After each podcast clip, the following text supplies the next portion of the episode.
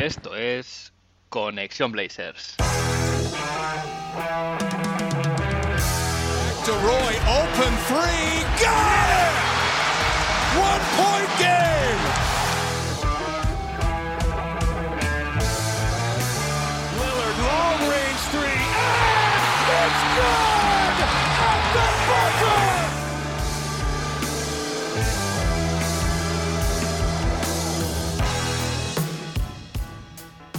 Bienvenidos a un nuevo episodio de Conexión Blazers. Soy Héctor Álvarez y para empezar la semana bien, toca mirar a Oregón para traerte una dosis de todo lo que necesitas saber del equipo y en menos una hora. Un rato que se te hará corto. Y es que ya está aquí, ya oímos esta melodía que nos indica que la NBA ha vuelto, que los partidos ya no hay pretemporada que valga, ya no hay Summer League, esto ya es la regular season, la temporada ha empezado oficialmente y de qué manera, qué ganas teníamos todos. Y los Blazers, la verdad es que han empezado un poco con viendo las dos caras de, de, la misma moneda. Un primer partido bastante, bastante flojo y un segundo partido que, la verdad, sea dicha, da, da muestras de lo que puede llegar a ser este equipo y vamos a decirlo, son cosas muy, muy positivas. Así que repasaremos las crónicas de ambos partidos, volviendo ya al formato, digamos, de temporada regular de, de, los episodios. Y también repasaremos en temas de actualidad, pues eh, desde el top 75 histórico de la liga, que ha, levantado algunas ampollas en, algunos sitios por algunos jugadores que han sido incluidos, otros que no. En el caso de los Blazers, pues tenemos, tenemos a cuatro. Y bueno, también repasaremos algunas declaraciones de Damian Lillard acerca de, de por qué quiere quedarse en Portland, ¿no? Eh, no, no un poco explica, explica más, va más allá. Y también hablaremos de, de CJ y sus 10.000 puntos desde que llegó a la liga, que se dice pronto. Vamos allá, empezamos.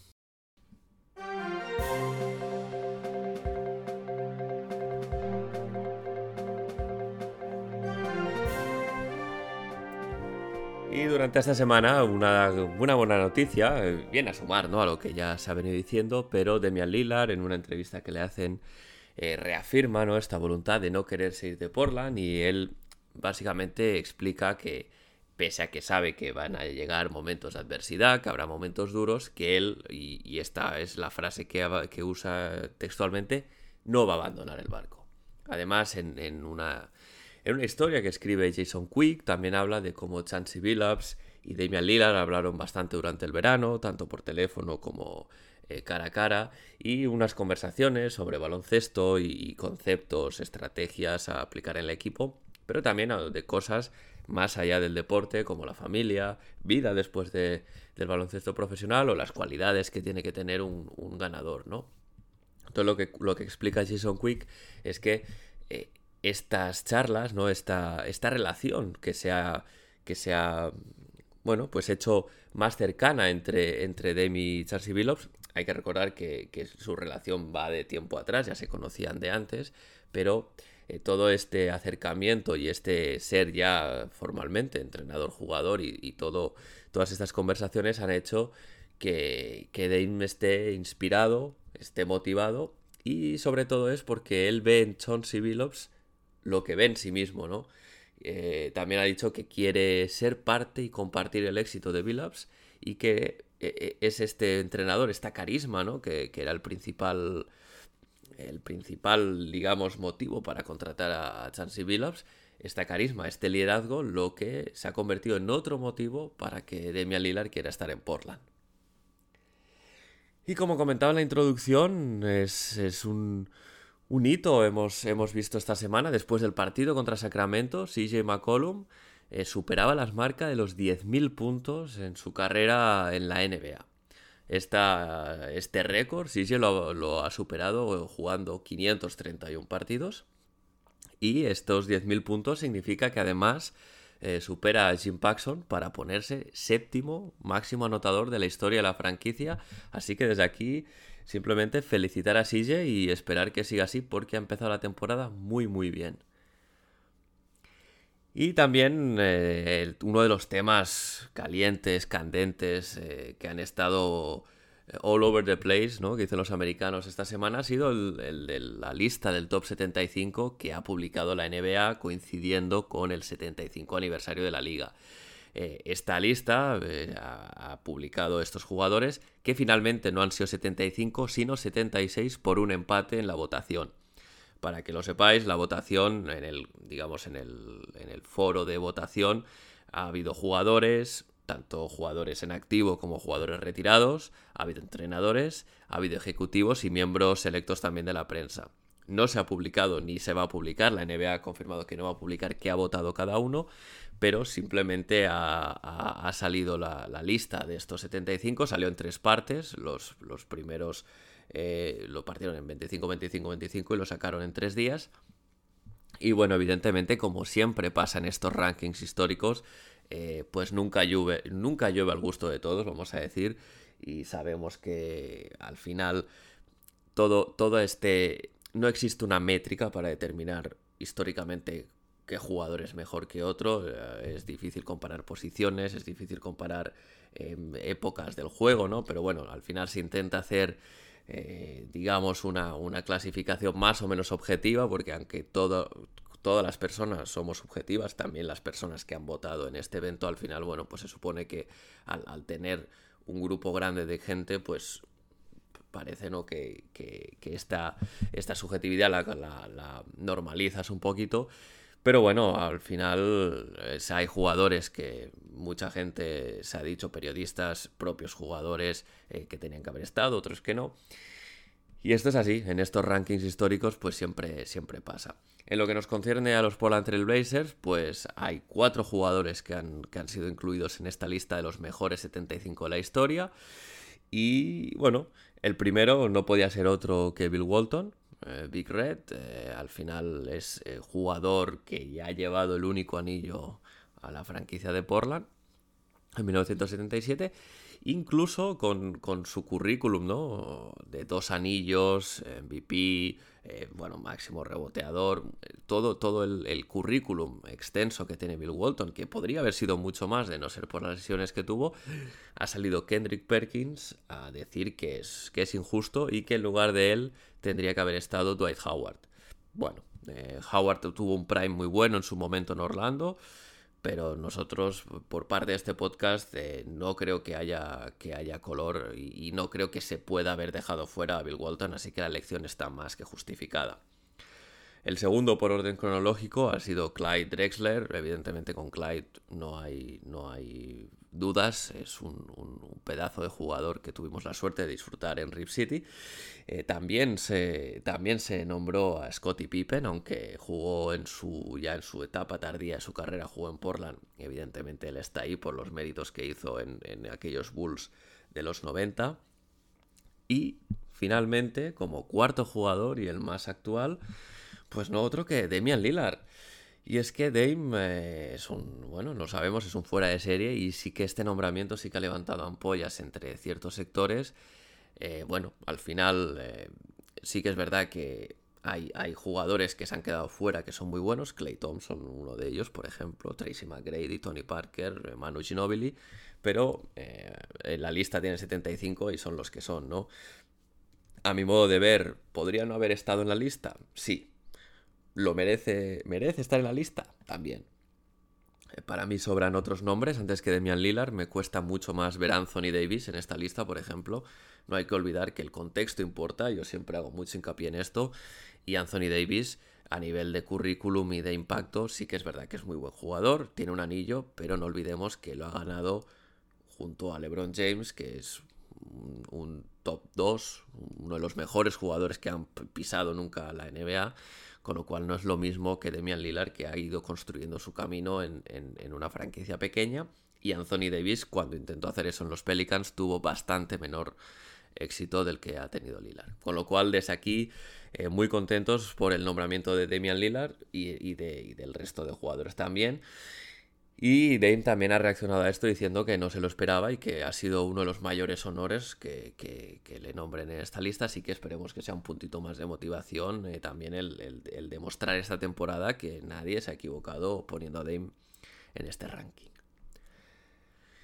Y cierro el capítulo de actualidad con, una cosa que me ha llamado la atención y es, eh, después de la victoria contra los Phoenix Suns, eh, es la primera victoria de Chansey Billups como entrenador profesional y hay una, pequeña celebración en el vestuario cuando Chansey entra y hay un poco de júbilo, ¿no? botellas de agua para arriba, para abajo. Y Chansey da un pequeño speech que es bastante interesante acerca de cómo él quiere enfocar el tema de mejorar en defensa. Y bueno, os lo voy a poner para que lo escuchéis.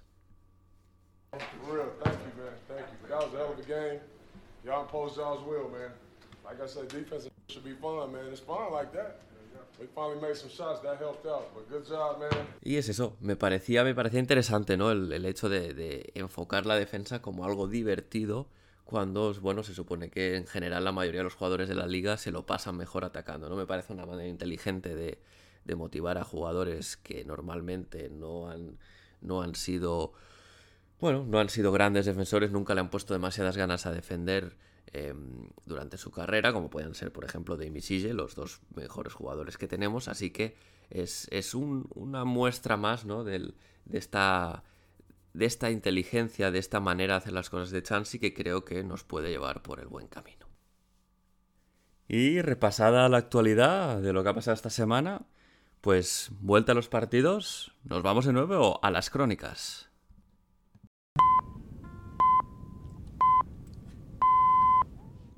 Y es que el jueves debutaba, debutaba los Blazers esta temporada en el Moda Center y contra un rival que a priori se presentaba asequible como los Sacramento Kings, pero aún así se escapó la victoria y el equipo perdió por 124 a 121. Los Blazers salieron con la alineación de gala, esto es decir, Demian Lillard, CJ McCollum, Norman Powell, Robert Covington y Yusuf Nurkic. Nasir Little tenía restricción de minutos por una lesión que venía arrastrando desde la desde la pretemporada y Tony Snell sí que, sí que estaba descartado para este partido. Fue curioso ver de nuevo, escuchar la voz de Kevin Calabro. Eh, sonaba la retransmisión, al menos a mí me pareció mucho, muy familiar, ¿no? Porque excepto en la temporada pasada y la parte de la burbuja que Jordan Kent fue, fue el encargado de las retransmisiones, históricamente las temporadas anteriores había sido, pues, había sido Kevin Calabro, que es una voz a la que la afición está mucho más acostumbrada y bueno, siempre está bien eh, tener de vuelta esta, este estilo de, Kevin que a mí personalmente me gusta bastante.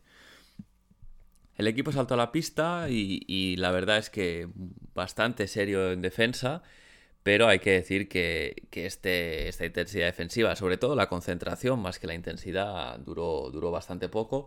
Pudimos ver a Yusuf Nurkic con el balón en las manos bastante tiempo, eh, un poco dirigiendo el juego eh, si recibía el balón generalmente tras hacer algún bloqueo a Dame. Y, lo que sí que pudimos ver es que Demian Lillard estaba, estaba bastante defendido.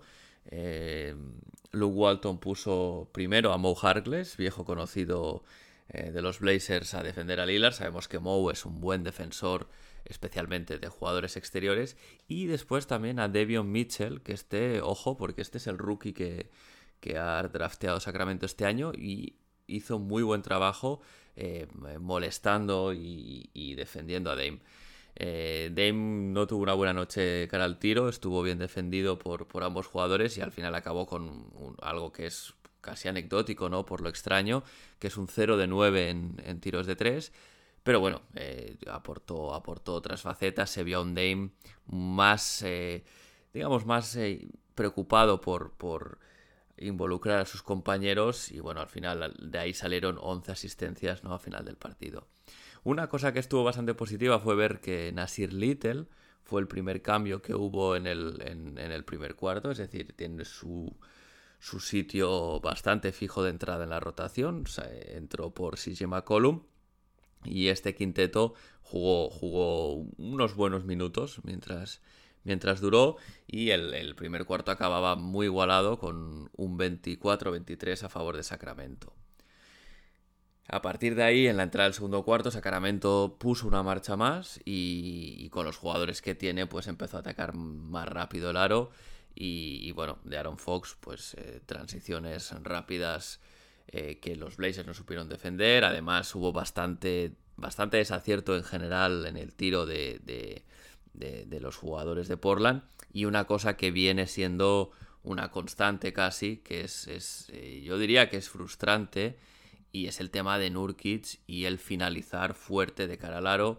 Eh, Nurkic falló varios tiros que no, se le, no, los, no los tendría que haber fallado simplemente porque es un tío muy grande, muy pesado, muy ágil que, por algún motivo el más mínimo contacto le estorba mucho y entonces una jugada que puede acabar con un mate fuerte usando su cuerpo, ¿no? Intenta, intenta evitar el contacto con alguna bandeja así un poco, poco, poco ortodoxa, vamos a decir, y, no acaba de, conectar esos tiros, ¿no? Pero bueno, Em, el equipo no, jugó bien en general este cuarto y, la prueba de ello es que nos fuimos al descanso 62-49 abajo y, con una sensación de que, de que todo el...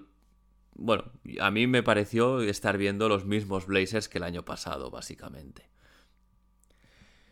Eh, a la vuelta del, descanso el equipo sale un poco a verlas venir y bueno, pues Sacramento, que ya había visto cómo podía hacer daño a los Blazers, pues tira de transiciones rápidas. Y, la verdad es que hacen, hacen un parcial fuerte nada más empezar el cuarto. Y además, Chansey Billups no reacciona a cortar esta sangría y tarda bastante en, pedir un tiempo muerto, ¿no? Eh, nuestra defensa parecía algo así como humor amarillo, em, rotaciones sin sentido, eh, gente yendo la ayuda que no tenía que ir, Robert Covington, que es curioso porque es, es, el mejor defensor de ayuda que tenemos en este equipo, totalmente desubicado, ayudando cuando no tenía que ayudar, siempre mal colocado. Y la consecuencia de esto fue que el señor Harrison Barnes se disfrazó de Larry Bird y nos metió seis triples en seis intentos en el tercer cuarto. Hay que decir que la mayoría de estos intentos eran totalmente abiertos, pero bueno, hay que meterlos, ¿no? Entonces fue, una defensa totalmente disfuncional y que solo se salvó el cuarto por un parcial al final eh, de 14 a 6 gracias a la intensidad de, Nasir Little y, Cody Seller bueno, pues eh, salvaron el cuarto y al final eh, solo se perdió de dos el cuarto y se acabó, se acabó el tercer cuarto con un 185 abajo en el marcador. En el último cuarto se vio mejor movimiento de balón, se vio el equipo con ganas de ganar y, bueno, los jugadores no se rindieron y dieron un arreón para, acercarse.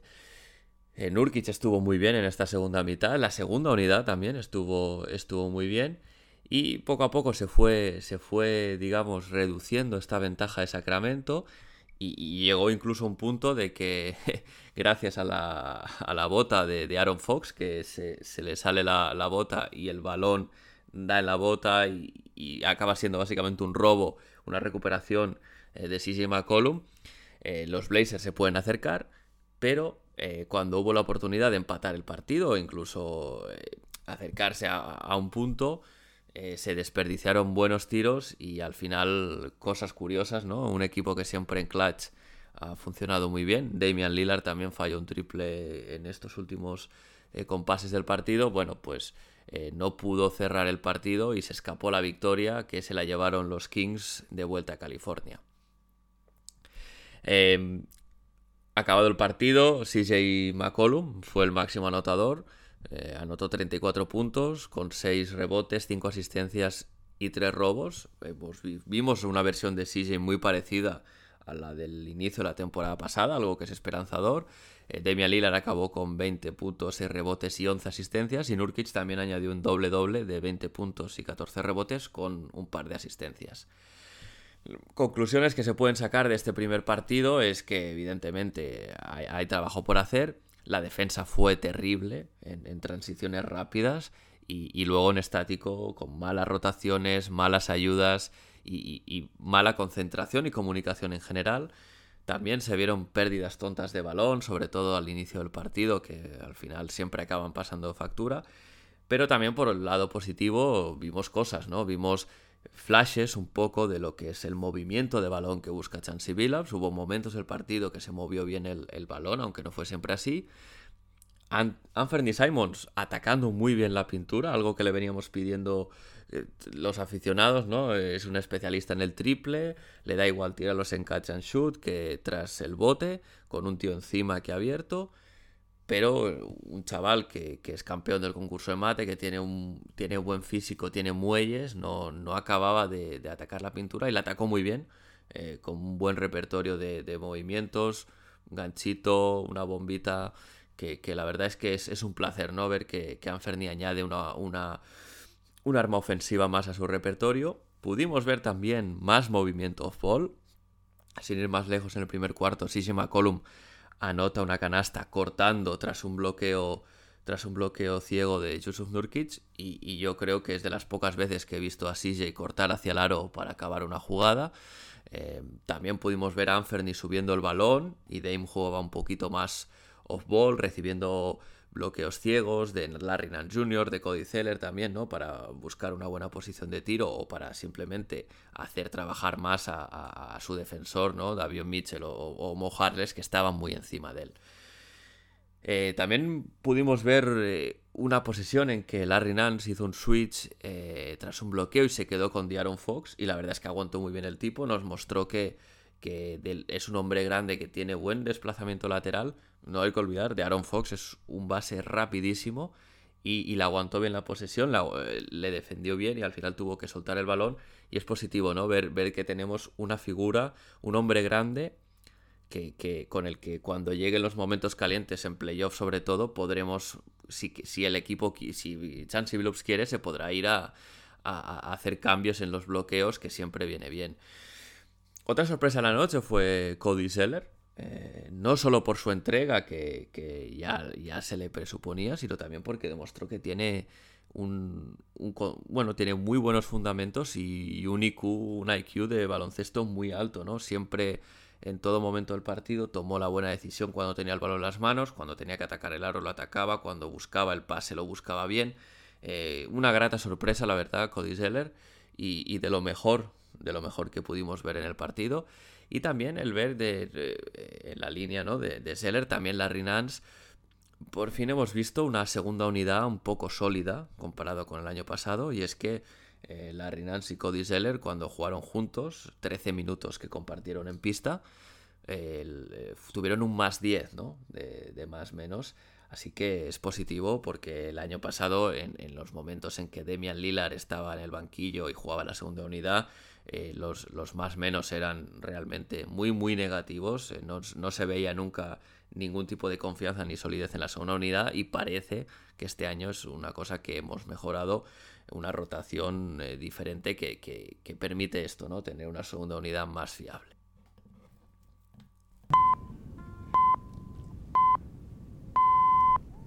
Y el sábado el equipo jugaba también en casa de nuevo contra un rival ya de más entidad, a priori por lo menos, que eran los Phoenix Suns. Y la verdad, un partido muy bueno y una victoria contundente por 134 a 105. Hay que decir que los Phoenix Suns venían de un partido en back-to-back que habían jugado la noche anterior contra los Lakers, pero bueno, es un equipo muy sólido, es el, finalista de la temporada pasada y la verdad es que era una prueba de fuego, ¿no? Muchos ojos puestos en lo que pasaba, porque claro, cuando debutas perdiendo contra Sacramento, cualquiera podía pensar que, Phoenix podía venir a pasearse eh, por el Moda Center, pero nada más lejos que la realidad. El equipo de nuevo salió con la alineación clásica de gala, con, con Dame, CJ, Norman Powell, Robert Covington y Yusuf Nurkic. Esta vez Nasir Little no tenía restricción de minutos, pero Tony Snell seguía fuera lesionado. Desde el primer momento que el equipo salta a pista se puede ver otro, otro equipo comparado con, con el del jueves. Eh, los jugadores muy concentrados, muy buen movimiento de balón eh, los primeros compases del partido. Y pudimos ver a un Norman Powell que no jugó, no jugó bien en, contra Sacramento, muy agresivo y muy acertado de cara al aro. Esto, esto es importante porque es un jugador que anotó tirando desde fuera triples, Ah, y también lo que hace él muy bien, ¿no? Que es atacar el aro y aguantar el contacto y finalizar, finalizar en la pintura. Norman se le vio muy muy bien. También se vio a Nasir Little cuando salió eh, por CJ también atacando el aro con, con, decisión y, la verdad es que con el físico que tiene, pues evidentemente es, es un jugador difícil de parar, ¿no? Como nota negativa, decir que se fallaron tiros libres. El propio Nasir Little hizo un 0 de 2 en este cuarto. Y bueno, al final acabó, acabó, acabó con un 24-29 a favor de Portland, que un poco nos daba la idea de, de, lo que podía hacer el equipo, ¿no? Al final también, vista la experiencia del partido anterior contra Sacramento, de que el primer cuarto se aguantó más o menos, pero luego ya no, se podía pensar que podía pasar igual en este, en este partido contra Phoenix, pero no fue así. Y la verdad es que en el segundo cuarto vimos a un CJ McCollum que estaba muy acertado.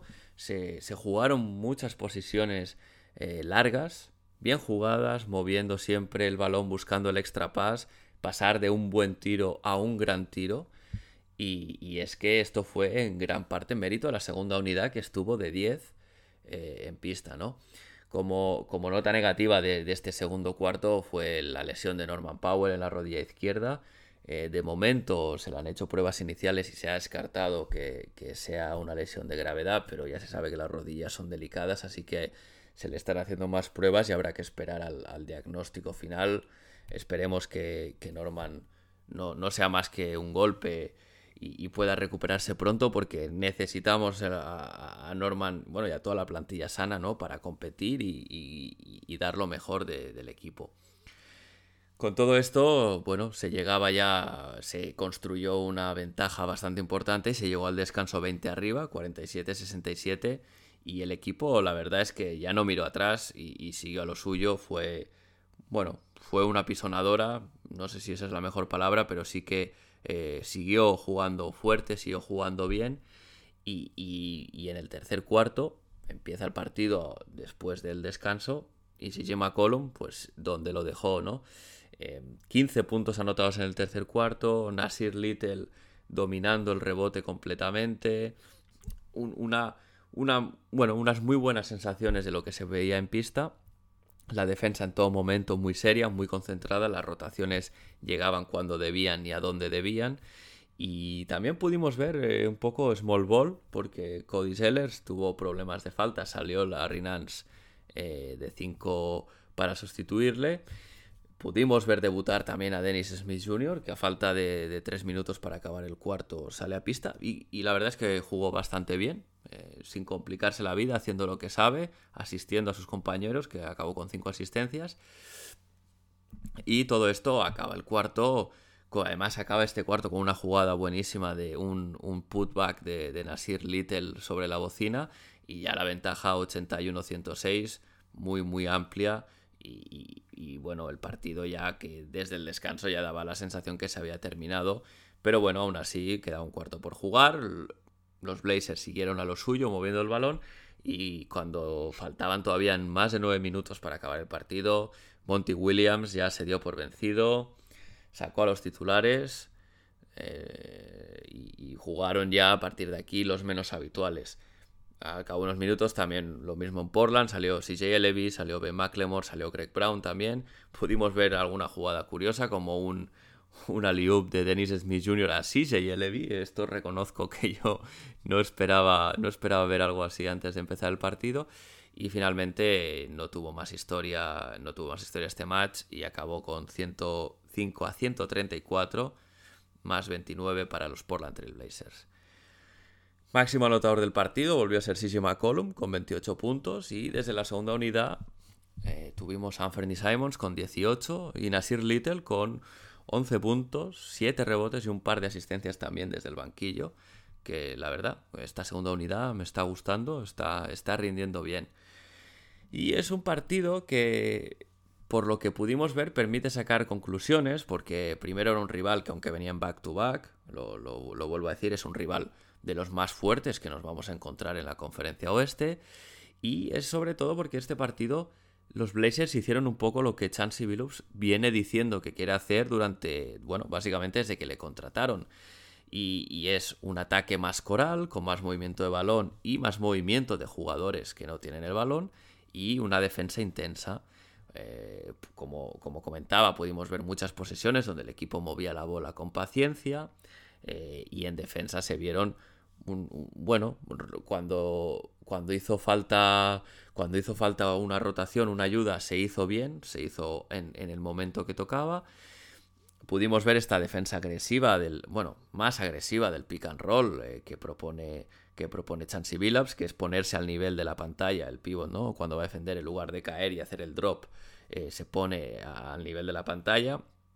También permitió ver, ¿no? Que esto tiene la otra cara de la moneda y es que hubo un par de veces que esta, esta defensa así más agresiva eh, tiene sus riesgos, ¿no? Contra pivots así móviles como de Andre Ayton, por ejemplo, pues él pudo, pudo hacer un par de jugadas de alley-oop con, con, Chris Paul y Devin Booker, ¿no? Eh, es una cosa que yo creo que Chansey Billups habrá visto y, querrá trabajar, porque al final excepto a, lo mejor tal vez exceptuando el caso en la conferencia este de, de Jokic, resto de pivots que nos vamos a encontrar son bastante móviles, estamos hablando de Anthony Davis, de DeAndre Ayton, eh, bueno, incluso por Zingis, ¿no? Si se pusiese eh, por parte de Dallas también en una jugada así, pues eh, aunque no sea lo que más hace, es, una, es un riesgo que está ahí, ¿no?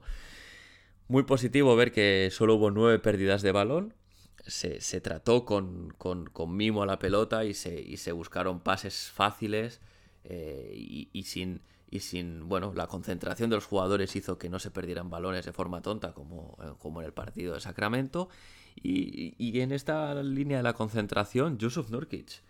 Eh, algo casi inédito en él, muy, muy concentrado en defensa, eh, contra un jugador como de Andre Ayton, que, la verdad es, es, un, matchup complicado, pero él estuvo a lo suyo y por, cometió su primera falta a mediados del tercer cuarto, algo que, es bueno, ¿no? No, defender con faltas como le pasa a él estuvo muy activo en ataque, poniendo muy buenos bloqueos, que también muchas veces hace faltas en ataque por poner mal el bloqueo o llegar tarde o moverse mientras lo hace. No fue el caso.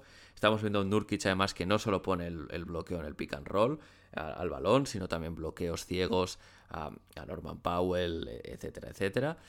Y bueno, una, una cosa que sí que que sí que se vio también el partido de Sacramento es, es Billups, que le cuesta un poco, parece que le cuesta un poco pedir los tiempos muertos para cortar rachas, porque en, el tercer cuarto, por ejemplo, Phoenix encadenó un parcial de, de 11-0, ¿no? que parecía que les permitía meterse en el partido y yo creo que se tardó bastante en pedir ese tiempo muerto, pero bueno, al final eh, se pidió y el partido acabó bien.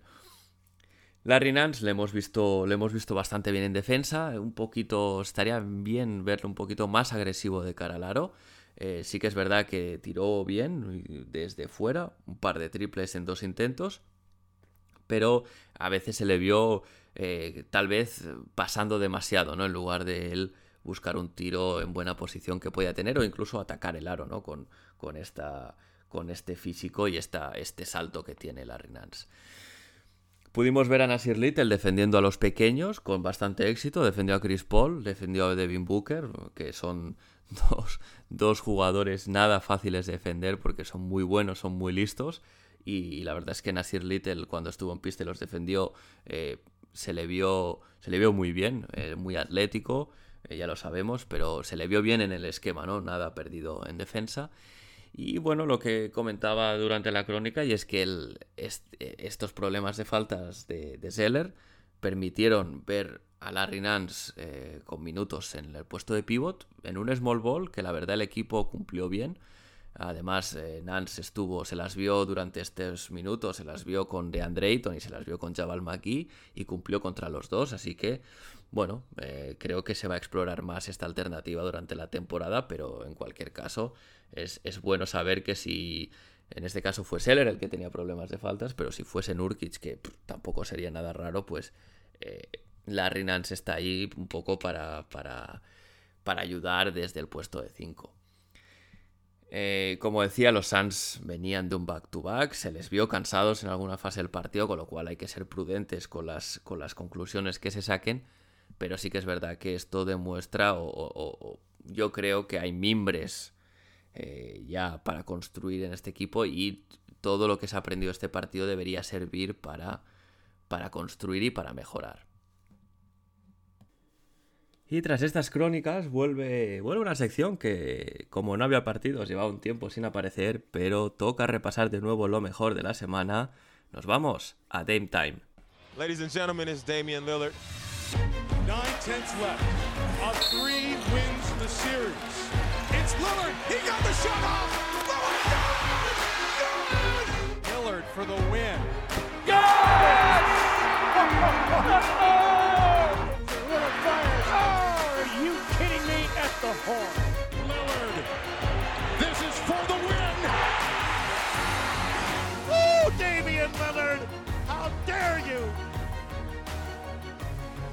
Y el ganador del primer Game Time de esa temporada no es otro que CJ McCollum. CJ ha empezado on fire, igual que el año pasado, y en estos dos partidos, estos dos primeros partidos, ha promediado 31 puntos, 4 rebotes y medio y 3 asistencias y con unos porcentajes de élite. 56% en tiros de campo, 55% en triples y 100% en tiros libres. Vuelve el CJ del inicio de la temporada pasada. Eh, El año pasado estaba motivado por los rumores de trade de James Harden en algún momento, ahora tal vez por lo de Simmons. Veremos si mantiene este nivel, tal como hizo el año pasado hasta su lesión, porque si es así, CJ está llamando a la puerta del All-Star.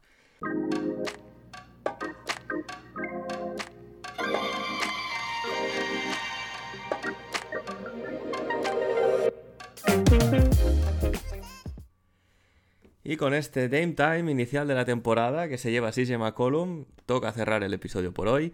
Así que gracias de nuevo por escuchar Conexión Blazers una semana más. Si tienes algo que decir sobre el podcast, puedes decirlo dejando los comentarios en iBox. También puedes hacer llegar tus preguntas o inquietudes a la, dirección de correo conexionblazers.gmail.com y también puedes seguir el Twitter arroba conexionblazers donde voy avisando de temas que, que interesan a la franquicia del día a día y también cuando, cuando está listo un nuevo episodio para poder escuchar. Gracias de nuevo, recordad recomendar el podcast a vuestros amigos y a vuestras amigas. Seguimos conectados. Hasta la semana que viene.